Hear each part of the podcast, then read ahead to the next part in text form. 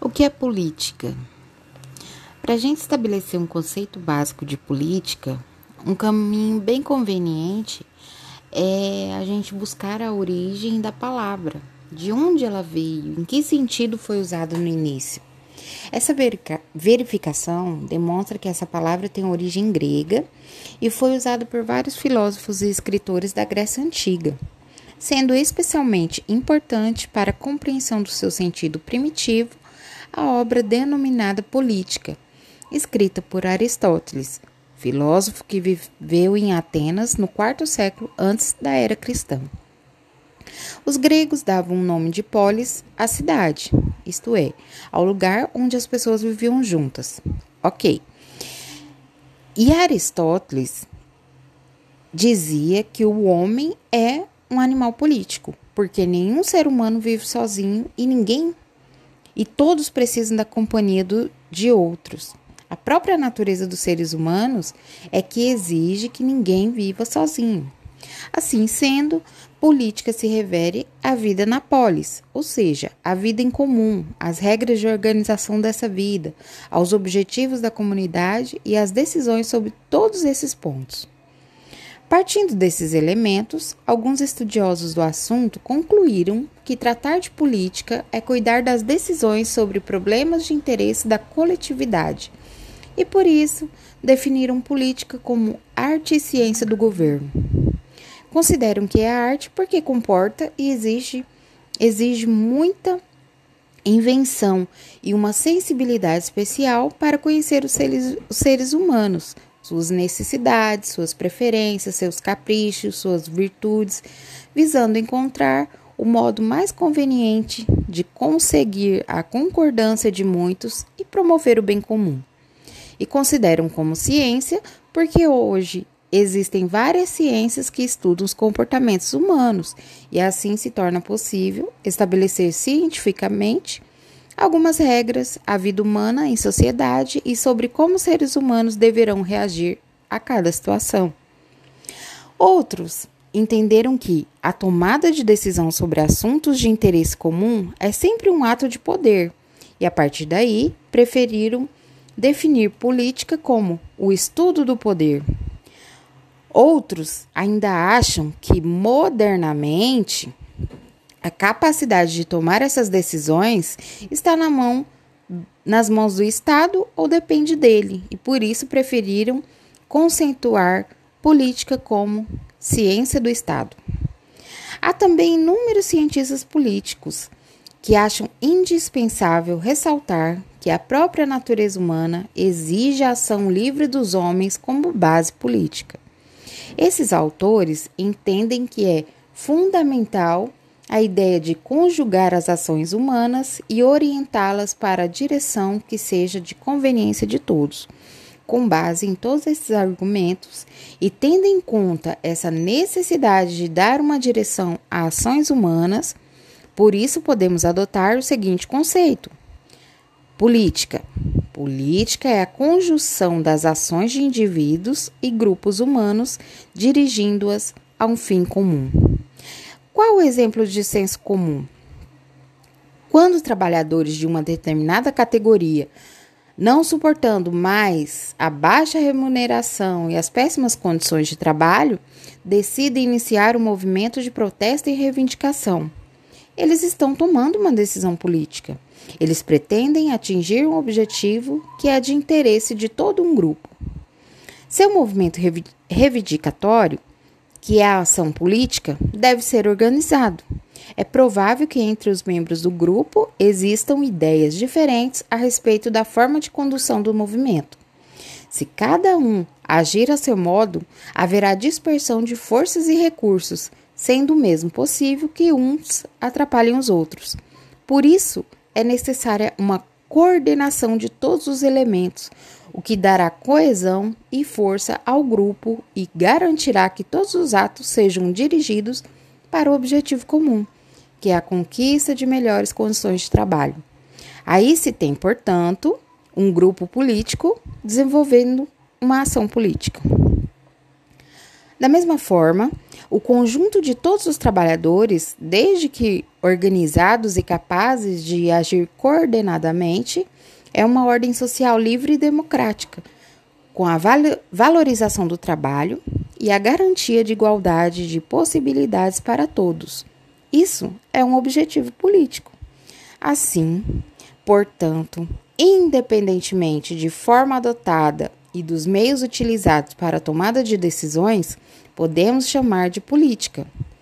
Primeiro, a ação social que procura atender à necessidade natural de convivência dos seres humanos. Segundo, toda ação humana que produz algum efeito sobre a organização, o funcionamento e os objetivos de uma sociedade.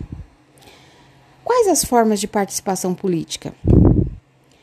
Participação política não é apenas participação eleitoral e muitas vezes é mais eficiente por outros meios. Desde o século XVIII se firmou como ideal político a democracia, sistema em que a vontade do povo deve ser acima de qualquer outra, e pela impossibilidade de reunir o povo em praças públicas todos os dias para tomar decisões políticas, foi criado o sistema de democracia representativa. Na democracia representativa, o povo escolhe representantes e, através deles, manifesta sua vontade. E para a escolha dos representantes, foi criado o processo eleitoral, surgindo as figuras do eleitor e do candidato. Existem hoje o reconhecimento generalizado de que o processo eleitoral pode ser muito útil, embora não se deva esquecer, né, que ele é fortemente influenciado pelo poder econômico, bem como pelas forças políticas dominantes. Isso reduz seu alcance e torna indispensável seu aperfeiçoamento. Para que o povo escolha representantes autênticos, é preciso, antes de tudo, que haja plena liberdade de informação, permitindo as pessoas formarem livremente sua opinião como base no maior número possível de dados.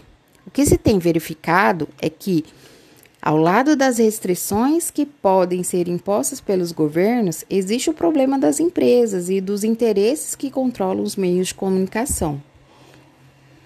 Os grupos econômicos mais poderosos usam a imprensa para apresentar os fatos de modo que lhe convém, e com frequência o povo é mais enganado do que informado.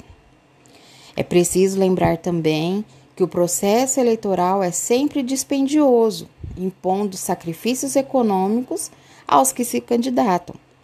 Disso se valem os candidatos mais ricos e menos escrupulosos para ocupar posições vantajosas, para fazer grande publicidade, muitas vezes mentirosa, de sua pessoa e de suas atividades, bem como para corromper os eleitores menos conscientes ou mais pressionados pelas dificuldades econômicas.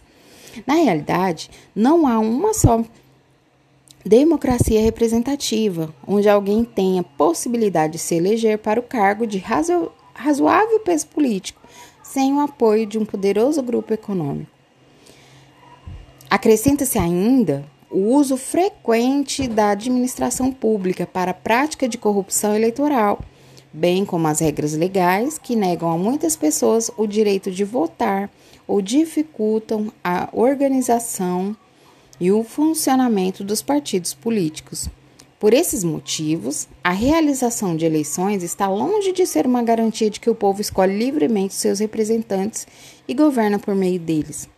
Por outro lado, a gente tem que reconhecer que o processo eleitoral vem sendo aperfeiçoado e que, apesar de todas suas falhas, oferece ao povo algum espaço para, para que se manifeste sua vontade. Desse modo, a participação através de eleições não deve ser excluída.